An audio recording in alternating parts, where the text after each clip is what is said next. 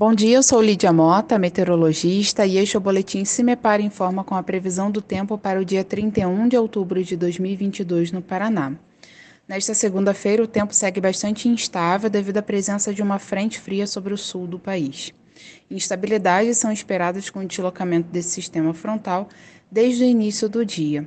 Há condições também para a ocorrência de tempestades, que devem vir acompanhadas de chuva forte, raios e rajadas de vento forte. As temperaturas também não se elevam tanto em relação aos últimos dias. A partir da noite, um ar mais frio derruba as temperaturas, especialmente nos setores mais ao sul do estado. A temperatura mínima está prevista para Palmas, com 6 graus, e a máxima deve ocorrer em Londrina, com 28 graus. No site do CIMEPAR você encontra a previsão do tempo detalhada para cada município e região nos próximos 15 dias. www.cimepar.br CIMEPAR Tecnologia e Informações Ambientais.